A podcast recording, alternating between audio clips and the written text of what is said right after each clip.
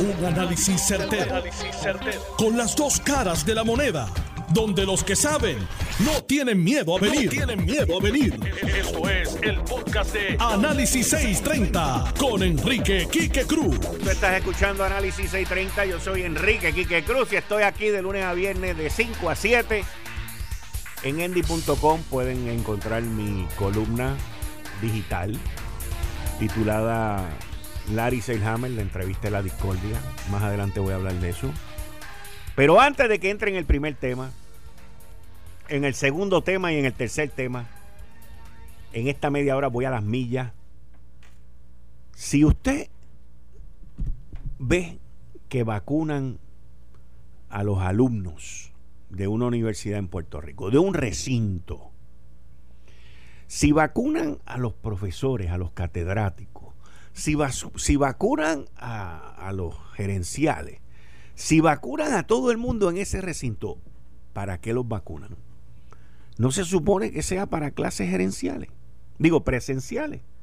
No se supone que los vacunen para que ya vuelvan especialmente en un recinto de la Universidad de Puerto Rico que es tan importante, especialmente un recinto que le tiene que demostrar a Puerto Rico y al mundo que ellos saben cómo hacer las cosas.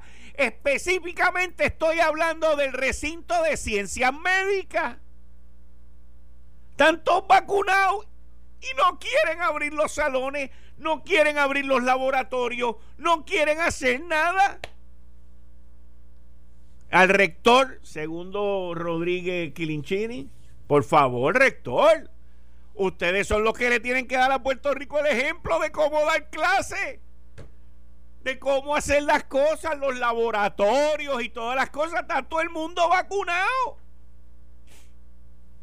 Ustedes fueron parte de esto desde un principio. ¿Y cómo? No me diga que ustedes están esperando por la Secretaría de Educación. No me digan eso. Por favor. Mire, ya tengo el título de la próxima columna en endy.com en el nuevo día. El boricua vacunado. sí. Aquí los maestros del sistema público, no todos, hay sus excepciones. Aquí los de la universidad, aquí los de aquí todo el mundo se está vacunando para quedarse en las casas, no para trabajar, nadie quiere trabajar. No me digas tú a mí. Bendito sea Dios. Una pronta recuperación para Ismael Miranda. Porque se me vino a la cabeza. No me digas que es muy tarde ya. Esta gente se vacunan aquí. Yo no sé para qué. No entiendo para qué. Bueno, vamos para el primer tema.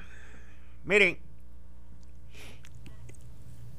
el, el viernes pasado, la primera plana del vocero Luma no sabe si va a poder con el muerto. No saben cómo van a llegar allá. Fermín contestó por parte del gobierno. Aquí todo el mundo habló y le dieron ahí pácata en el vocero. Sale el presidente de Luma corriendo, hace una conferencia de prensa y parece que solamente fue el nuevo día, porque no lo he visto en más ningún lado. Wayne Stenby y prometen eliminar el 30% de los apagones. Y prometen no sé qué más. Y prometen no sé qué más. Pero todo lo que prometen, lo prometen en contra qué. Yo tengo que decirles algo a ustedes. Los apagones han bajado bastante. Yo no sé de dónde van a sacar esta vaina de 30%. Pero a mí si alguien que es que está a cargo de algo me dice, no, Quique, yo puedo hacer eso 30% mejor. Yo digo, no, 40, 50. Porque el que viene ya a prometer algo con un número ya prefabricado es porque lo puede hacer mejor, se está yendo metiendo en el bolsillo guardadito algo para quedar bien. Eso es así en todos lados, en el gobierno, en la empresa privada, en todos lados. Pero ¿qué pasa? Que aquí hay un problema serio porque este señor, el presidente de Luma, habla de una serie de cosas que son muy buenas y lo dice al principio de la entrevista que sale en endy.com y en el nuevo día de papel hoy. Él dice, y cito, que muchos de los problemas son cosas que cualquiera de nosotros puede ver porque están físicamente dañadas e implican riesgos inminentes. Esto incluye, por ejemplo, cómo se atenderán los postes rotos. Pero y no que no, no que no habían puesto todos esos postes ya. Las luminarias inservibles, los aisladores quebrados, los cables sueltos, aspectos de seguridad cibernética, sistemas de prevención de inundaciones inadecuadas, entre muchos otros problemas, algunos de los cuales anteceden el azote del huracán Irma y María de septiembre del 2017. Explicó que la estrategia es darle prioridad a aquellas reparaciones que asegurarían el servicio a la mayor cantidad de clientes. Esto implica estabilizarlo o robustecer la transmisión. Dado un desperfecto en este sistema, podría implicar interrupciones en el servicio de una gran cantidad de clientes. Oye, es como si hubiesen escuchado y le hubiesen traducido la entrevista que yo le hice a Josué Colón la semana pasada. Eso fue exactamente todas las prioridades que Josué Colón enumeró aquí, pero no son las prioridades del negociado de energía eléctrica de Edison Avilés. Porque yo le hice esa pregunta a Josué, él me dijo exactamente lo que dice este individuo, que estoy seguro que le dieron la entrevista y por eso fue que le dio la traducción y escuchó todo lo que se dijo aquí porque lo recitó idéntico a lo que dijo Josué Colón.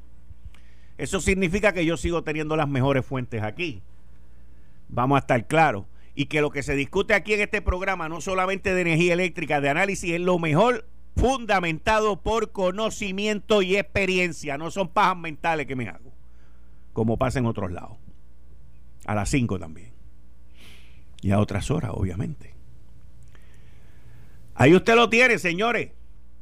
El sistema actual requiere de inversión significativa para remediación básica y reparación de la infraestructura crítica dañada y pobremente mantenida. Está todo ahí. Idéntico a lo que dijo Josué Colón aquí la semana pasada, pero tiene que venir un gringo. Tiene que venir uno de allá, mire, de allá que speak English y nos lo diga para que entonces lo entendamos. Pero ¿lo entenderá el negociado de energía? No creo. ¿Cuál es el problema que tiene esta entrevista?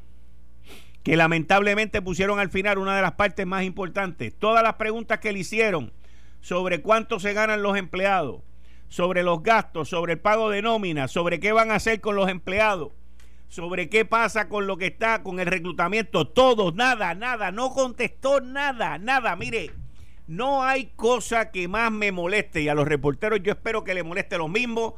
No permitan, esto lo digo como un consejo, no permitan que nadie que usted esté entrevistando le diga, no, vaya allí al website y búsquelo y encuéntrelo allí. No, porque es que yo le estoy preguntando a usted, se supone que usted sepa.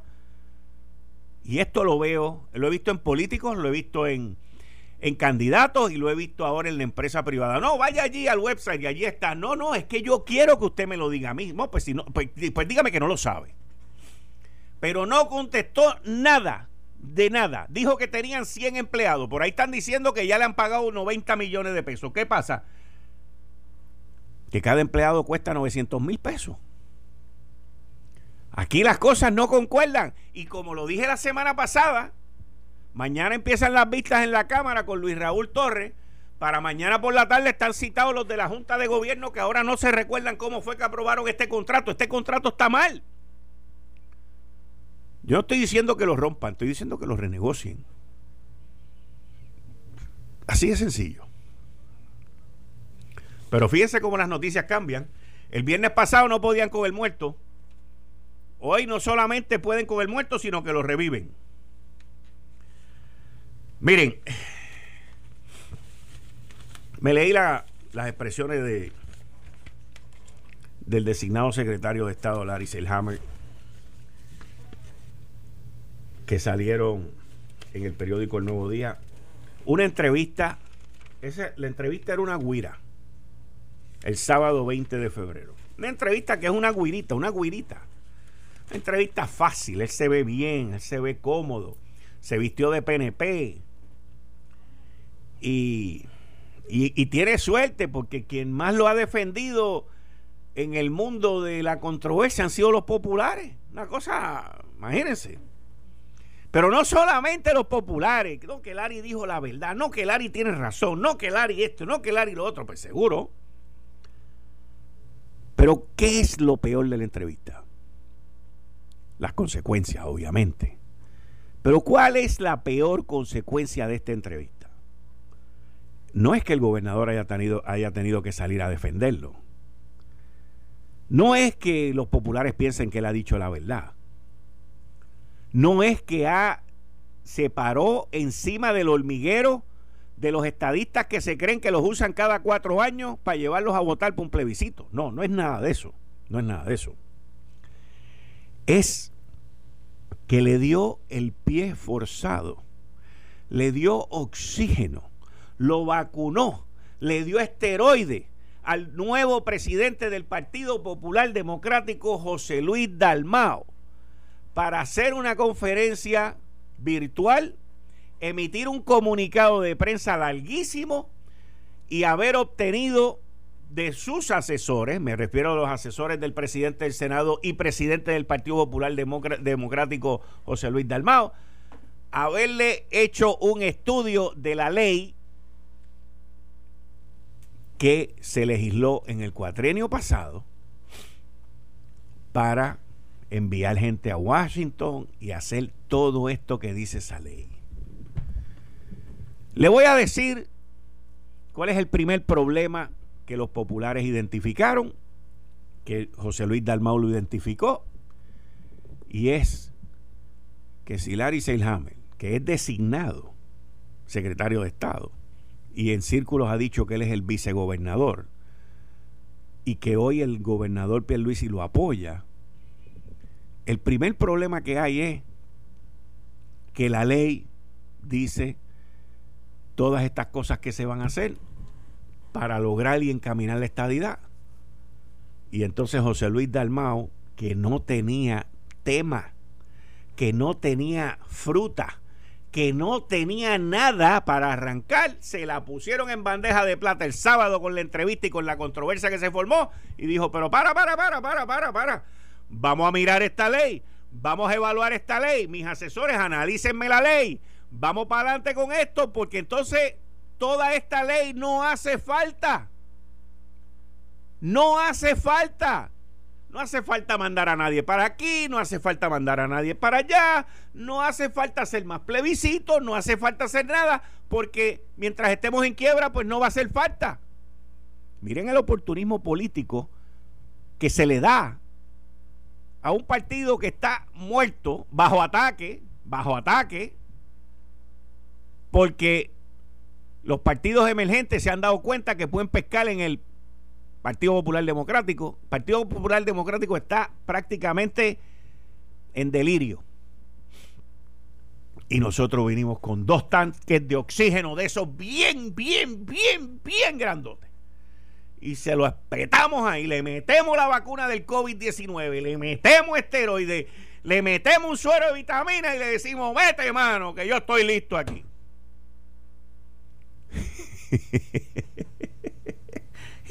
Eso fue lo que pasó este fin de semana. Impresionante. Impresionante. Es impresionante. Esto, pues ahí está. Vamos a ver cómo resuelven eso. Bueno, tuvieron hasta que sacar al, al, al senador Richard Blumenthal de Connecticut, demócrata de Connecticut, lo tuvieron que sacar y decirle, mira, dite, dale, dale, sácate esto. Eso era una, un alma que teníamos para más adelante. No, sácala ahora, mano. Olvídate. Richard, por favor, sal y di lo que vaya a decir. Esas son las cosas. Y, y, da pena. Con eso termino. Con eso termino ese tema porque de verdad que les tengo que decir que da pena. Es como si en vez de haberse amarrado el zapato, se amarraron los dos zapatos, salimos a correr y nos caímos y nos dimos de frente. Más o menos, más o menos eso. Es más o menos eso. Miren,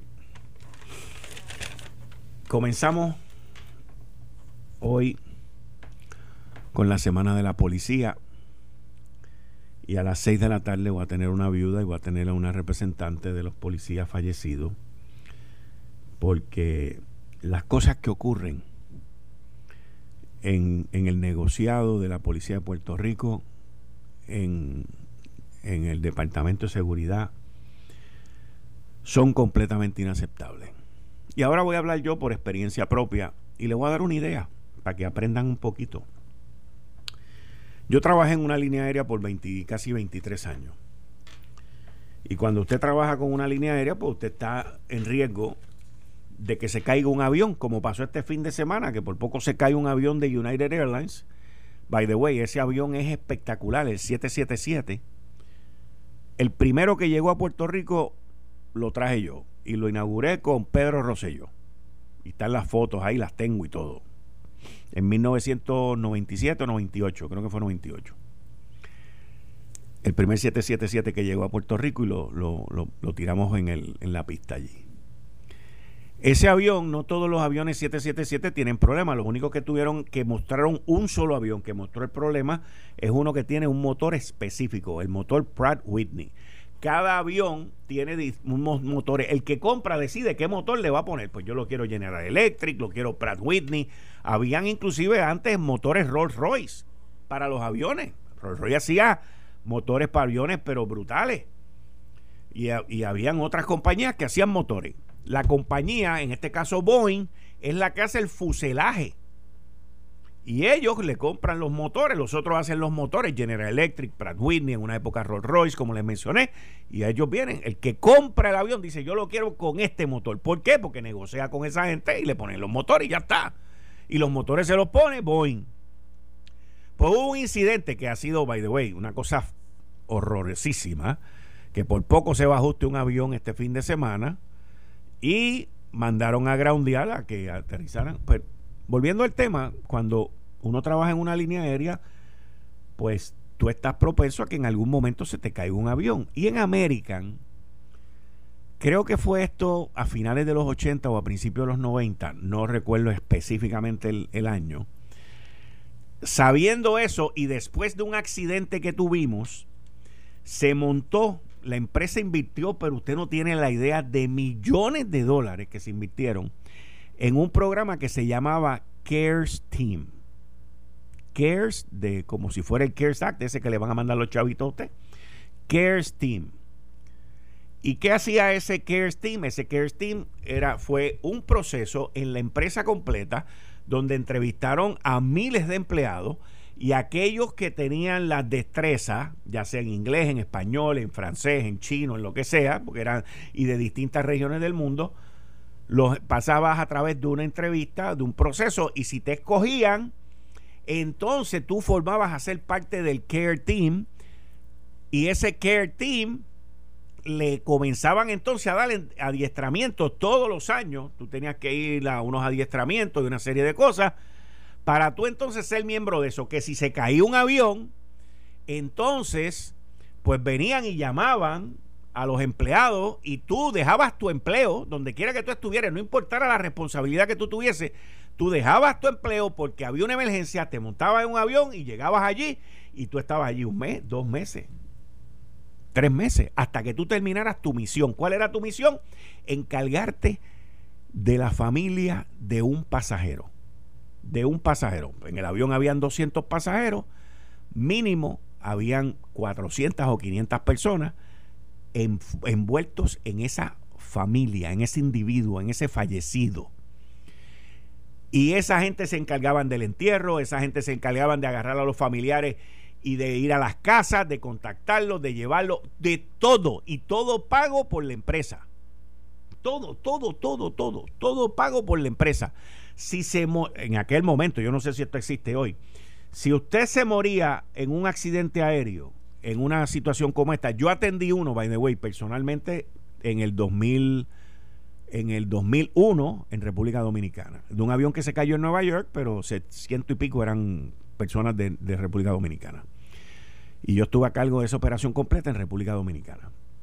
Pero si usted iba allí montado, por cada persona que moría, sin preguntar nada, usted venía al next of kin, o sea, al próximo en línea, sobreviviente, usted le daba un cheque de 75 mil dólares. Sin hacer preguntas. Solamente muéstreme que ese era su esposo, su hijo, su mamá, el, o su esposa. Punto. Aquí tiene, págata 75 mil. Si el individuo iba acompañado por alguien familiar, un hijo, dos hijos, Dios no lo quiera, eran 75 por 3. O sea, el dinero, perdóname, no eran 75, eran 25 mil. El dinero no era objeción y se atendía todo. Y yo entiendo que la Policía de Puerto Rico y el Departamento de Seguridad debería de tener un equipo. No estoy hablando en términos de dinero. Estoy hablando de alguien que cuide, que vele, que guíe a esas viudas, a esa gente cuando pierden a alguien en la uniformada. Aprendan, por favor, que no hay que reinventarse la rueda. Eh, estás escuchando el podcast de Noti1. Análisis 630 con Enrique Quique Cruz. Buenas mis queridas amigas, amigos. De vuelta aquí en Análisis 630. Yo soy Enrique Quique Cruz. Y estoy aquí de lunes a viernes de 5 a 7. Y me escuchas también por la banda FM a través del 94.3 FM en tu radio. 94.3 en el área metro, en la banda FM y en el oeste de Puerto Rico por el 99.9 en tu radio en la Sultana del Oeste, por allá atrás. Miren, yo he seguido de cerca todo lo que ocurrió eh, con esta situación del frío en, en, el estado de Texas. Y no fue en el estado de Texas nada más, esto ocurrió en varios estados de la nación norteamericana. Yo honestamente, dentro de mi capacidad científica, que obviamente es limitada en algunos temas, yo no puedo entender cómo el calentamiento global, porque fíjense que estos grupos aprovechan, dependiendo del tema, dependiendo del tema, si es en el verano cuando hay huracanes, pues es calentamiento global. Entonces, si tú dices, bueno, pues es que se está calentando el mundo, lo cual yo lo entiendo, que si un centímetro, un, un, un grado Fahrenheit, dos grados Fahrenheit, esa parte yo la entiendo, fantástico, que si la emisión de combustibles fósiles y, que si todo este tipo de cosas, pues yo lo entiendo. Pues, los huracanes que ahora vienen con más fuerza, el calentamiento global, pa. Pero entonces cuando viene el frío, yo digo, ¿y dónde está el calentamiento global? Por eso es que hablo sobre mi capacidad científica. Y entonces yo digo, pero entonces, ¿dónde está el calentamiento global? Porque si la cosa está más caliente, no se supone que haga más frío. Ah, entonces en ese momento es que utilizan otro término que no tiene que ver con temperaturas. El cambio climático. entonces, ahora es el cambio climático. Cuando hace frío es cambio climático, cuando hace calor es calentamiento global. Y usted sabe que cuando empezó Joe Biden, él vino con todas estas vainas, que si el cambio climático, que si el calentamiento global y todo este rollo. Pues yo quiero que usted sepa que Bloomberg, Bloomberg es eh, una agencia noticiosa muy reputada y de mucha información muy buena. Pues Bloomberg.com sacó un artículo que se llama Luego de la crisis de Texas, el plan de Joe Biden sobre el clima está guindando de una red de transmisión frágil. Y entonces cuando me pongo a leer todo esto, escrito por Brian Eckhouse, y el artículo salió hoy, dice que las millones de personas que han padecido para mantenerse calientitas en el estado de Texas con blackouts y con todas las inclemencias que han sufrido, pues representan la verdadera situación del estado del sistema de transmisión de los Estados Unidos. Biden quiere cambiar los grids, la distribución y la transmisión. Pero ¿qué pasa? Que eso va para entonces traer sistema de cero emisiones, ¿ok? Cero emisiones antes del el 2050. Pero la realidad es que tendrían que gastarse todo el dinero del mundo para cambiar las líneas de transmisión y para poder entonces montar el sistema de viento, el sistema solar para el 2030, perdón, a que llegue el 60% de la capacidad de energía producida. Tendrían que cambiar las líneas, tendrían que hacer unos cambios que eso cuesta miles de millones de dólares. Y es el mismo, esto está, eso lo discutimos con Josué Colón la semana pasada, porque aquí se metieron a legislar para hacer esta loquera. ¿Y, y cómo la vamos a pagar? Pero vamos a seguir hablando de eso después. Ya tengo al presidente de la, al expresidente de la Cámara, Ronnie Jarabo, que está conmigo todos los lunes. Jarabo, bienvenido a Análisis 630. ¿Cómo tú estás? Buenas tardes, Quique. Buenas tardes a todos los oyentes de Análisis 630. Un placer estar contigo como todos los lunes. Muchas gracias, muchas gracias. Bueno, Jarabo, ¿y cómo, cómo has visto el fin de semana? ¿Cómo he visto qué? El fin de semana.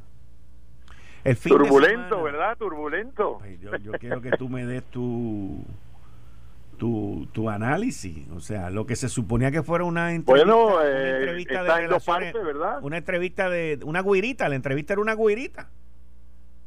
La entrevista hecha por eh, mi amigo, el secretario de Estado, Larry Seilhammer. Correcto.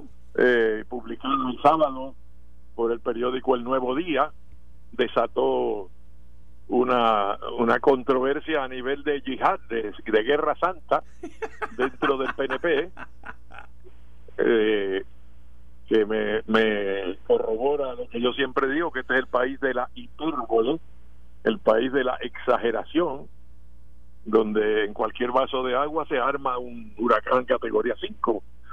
Y, bueno, eh, Larry Seilhammer pues afirmó algo que han dicho muchos, pero no desde el lado de acá, estadistas, sino desde el lado de allá, de políticos americanos, eh, que piensa que la viabilidad de lograr la estadidad pues depende de una serie de factores, eh, incluyendo la situación económica y fiscal, y así lo han dicho los, los, Marcos Rubio de la vida, los Jeb Bush, los, los Rob Bishop, eh, y le molestaba a los estadistas escuchar eso eh, y Chuck Schumer también no lo dejemos fuera verdad pues pero a nivel de que lo diga el secretario de Estado un estadista de cuerpo entero y de una sola pieza que nadie debería dudar jamás de que Larry Seilhammer es estadista y lo ha sido siempre desde que yo lo conozco por lo menos y son muchos años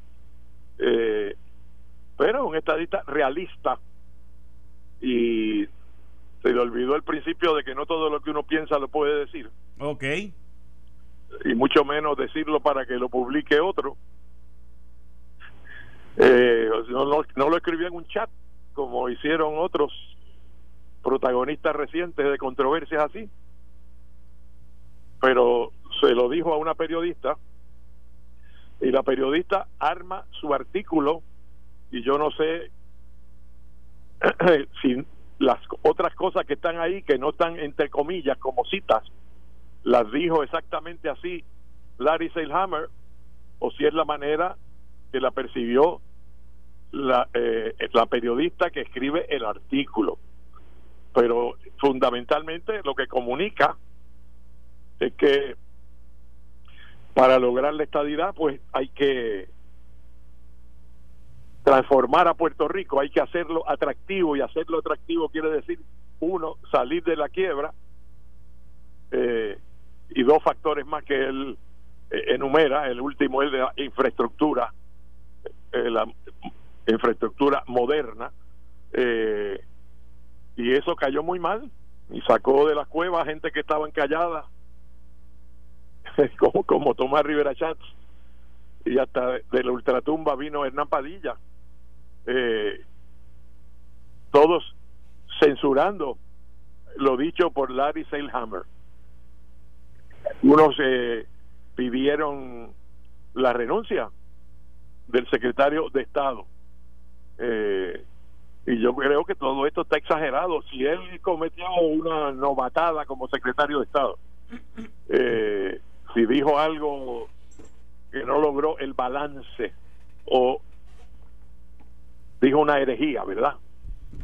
¿Eh? Yo creo que hay que dar explicaciones, aclarar, no lo que él escribió en las redes, que sencillamente reafirmó su fe estadista.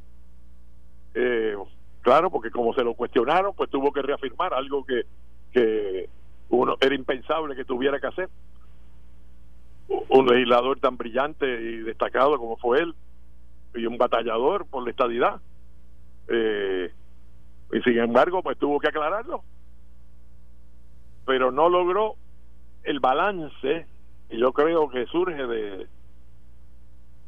reconocer que uno puede correr y mascar chicle a la vez, y que se puede pedir la igualdad, la admisión como Estado federado eh, y hacer todos los trámites que es menester hacer, que son muchos, no eso no cae no, no cae como un mango maduro o una guanábana madura en las manos de uno, eso hay que hay que lucharlo.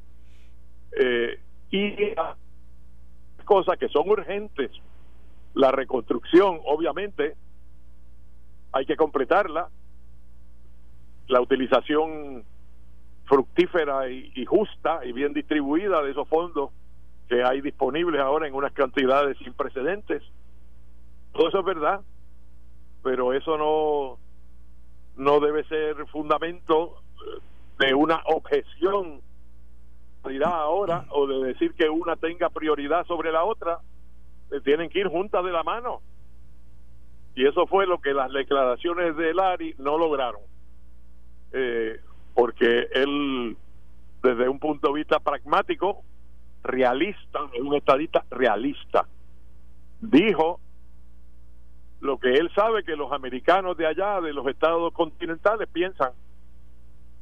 Y son muchos los que lo han dicho, Quique, eso, eso que, que sale en, en la entrevista.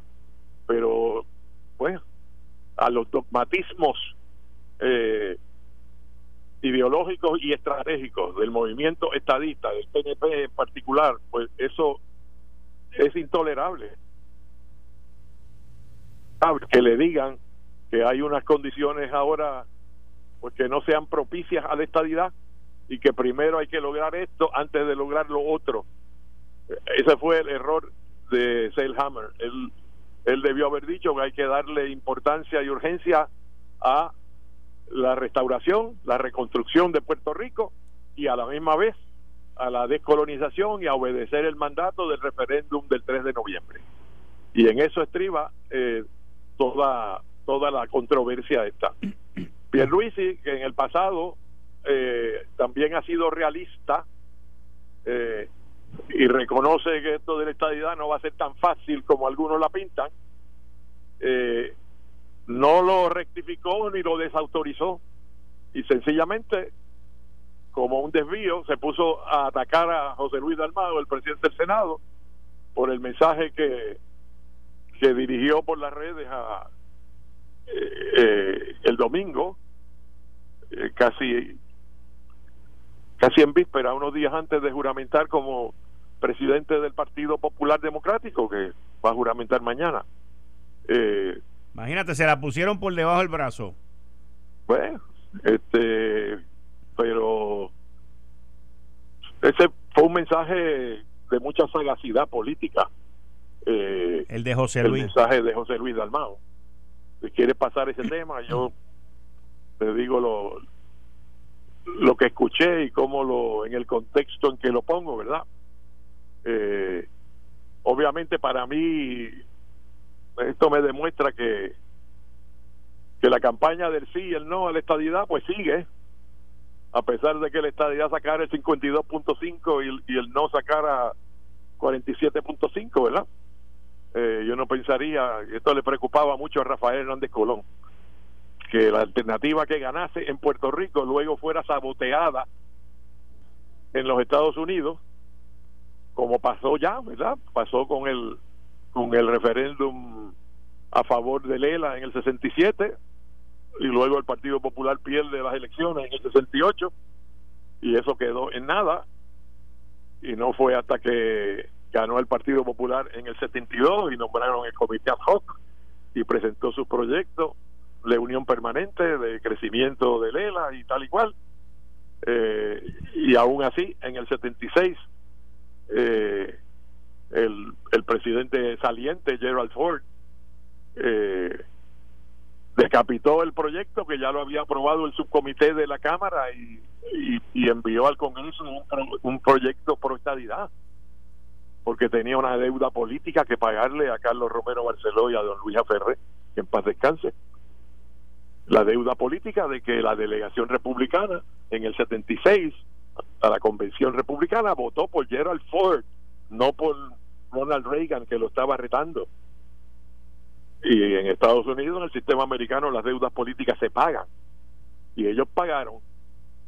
Y, Ford le pagó con el proyecto pro estadidad. Y otra vez quedó tronchado eh, el posible crecimiento de en el en el 2012 pues ganó la estadidad y, y, las elecciones las ganó el Partido Popular y ya sabemos lo que pasó o sea que ahora estas dos leyes que se aprobaron a final del cuatrienio se aprueban porque el PNP tiene la experiencia histórica de saber que estas cosas pasan y se repiten. Y para poder eh, asegurar que el mandato del, referéndum sí o no se cumplía pues aprobó unas leyes que ahora pues la Cámara de Representantes acaba de aprobar un proyecto para derogarlas eh, y Dalmau habla sobre eso, ¿verdad? Me parece que la sagacidad de ese mensaje estriba en que se cometió el error, entiendo yo, como un vestigio de legislaciones anteriores en, el, en la ley que habilitó el, el referéndum, de incluir un término como para que el Congreso contestara, respondiera a, a lo que ocurriese ¿no? en Puerto Rico.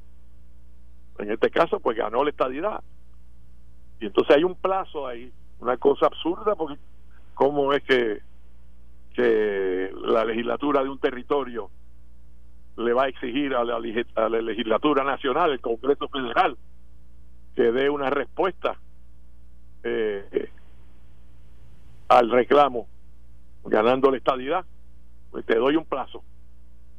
Eso sencillamente se entiende como no puesto, ¿no? porque porque no puede ser. Y sin embargo, así ocurrió. Me parece a mí que los que escribieron el proyecto eh, utilizaron como referencia otros proyectos que se discutieron eh, a principios de, de este siglo, en la primera década, eh, se estaba hablando de propiciar un, proceso eh, y qué pasaba en el Congreso y de peticionar al Congreso para que respondiera y se hablaba de dar un plazo y si no respondía el Congreso entonces se consideraban otras alternativas entre ellas y recuerdo eso porque provocó un veto del gobernador Acevedo Vilá con mayoría PNP en la legislatura, en un supuesto acuerdo de firmar el proyecto y después no se firmó por el asunto de la Asamblea Constitucional de Estatus.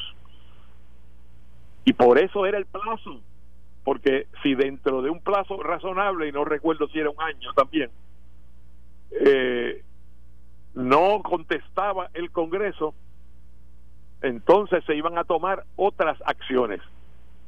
Yo no he encontrado la, eh, la copia de, la ley para para corroborar y cotejar en, qué contexto se incluyó eso que Dalmau menciona ahora. Y Dalmau lo menciona, eh, y en esto pues tengo una diferencia de criterio y le cuestiona entonces la legitimidad a la votación. Si pasaba el año y el Congreso no actuaba yo pues no coincido con ese, sí, él está, análisis del, del presidente, pero exacto, ese es el análisis eh, de donde manda capitán no manda marinero, porque el mandato no lo puede borrar el hecho de que el Congreso no tome acción. Correcto. Eh, o sea, el, el, el tiene legitimidad o no lo tiene, dependiendo de otros factores, no de que el Congreso actúe. Pero tiene otro aspecto el, el mensaje eh, que provocó unas palabras muy gruesas del gobernador en su cuenta de las redes, como me imagino que es una cuenta personal, ¿verdad? No me imagino que estamos este, copiando a Donald Trump, establecer las contestaciones oficiales del gobernador en, en las redes sociales en lugar de... Pero utilizó unas palabras fuertes, ¿no? Entiendo por segunda mano, no porque lo haya visto, eh, que habló de hipocresía y busconería y mezquindad y cosas, bueno. Eh, gracias a Dios que son amigos. Yo esa parte no le visto. Y el gobernador. Esta mañana lo discutían en el programa de de Alex Delgado y Alejandro García Padilla y Calmero Río, ese asunto. No, no, no escuché toda la discusión, pero sé que lo discutían y, y citaron el mensaje de Pierluisi, ¿verdad? O sea, donde sí me parece que, que pone la banderilla bien puesta eh, el presidente José Luis Dalmao es en el asunto de no estar dispuesto a que eh, se paguen los salarios y los costos de los cabilderos, emisarios, la, la, delegación congresional que Puerto Rico enviaría como parte de su plan Tennessee, eh, que se paguen con fondos públicos. E, eso me parece que, que va a encontrar sintonía con la gente, porque la gente en general, el pueblo, la opinión pública, piensa que este asunto ideológico pues lo debe pagar cada movimiento y no de que porque se se entienda que cumplir el mandato del referéndum es un fin público, pues entonces ahora gasto fondos públicos que la reasignación se está pidiendo de fondos que eran para alivio del desastre, ¿verdad? Para la reconstrucción, que se saquen de ahí para pagar los sueldos de los cabilderos. Eso eh, suena mal y, atacarlo suena bien. Así que ahí eh, está fuerte el, el mensaje de Dalmao está fuerte también en meter la Junta de, de Supervisión Fiscal para que eh, dé un análisis de cómo se afectarían los planes fiscales y los planes de reajuste de la deuda, de la reestructuración de la deuda, con los efectos que tiene la economía del estadidad sobre la economía de Puerto Rico. Si Puerto Rico fuera Estado, todos sabemos que aplicarían las contribuciones federales y como aplican las contribuciones federales, habría que reducir las contribuciones puertorriqueñas, las, Correcto. locales. Correcto.